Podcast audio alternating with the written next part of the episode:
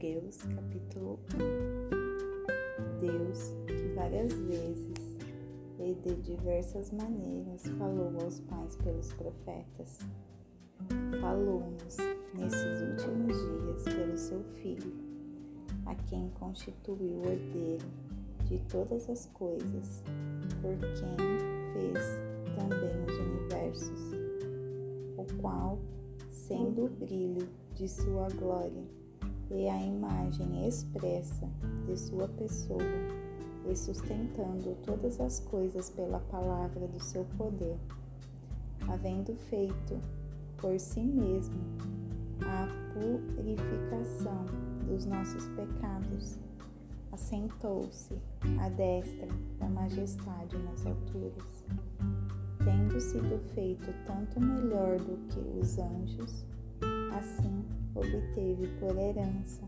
um nome mais excelente do que eles porque a qual dos anjos disse ele alguma vez: Tu és meu filho, neste dia te gerei? E outra vez: Eu serei para ele um pai, e ele será para mim um filho?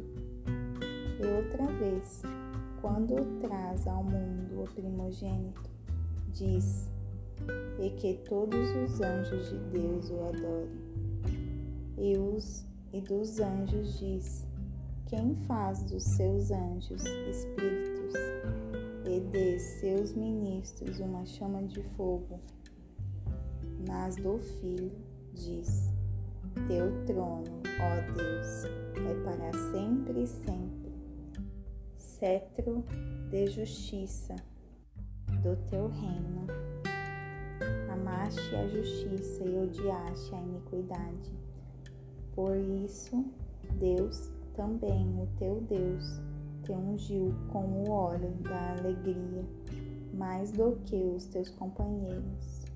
E tu, Senhor, no princípio, estabeleceste a fundação da terra, e os céus são as obras de tuas mãos. Eles perecerão, mas tu permaneces, e todos eles envelhecerão, como acontece com a vestimenta, e como um, manto, tu irás dobrá-los, e eles serão mudados. Mas tu és o mesmo, e os teus anos não acabarão.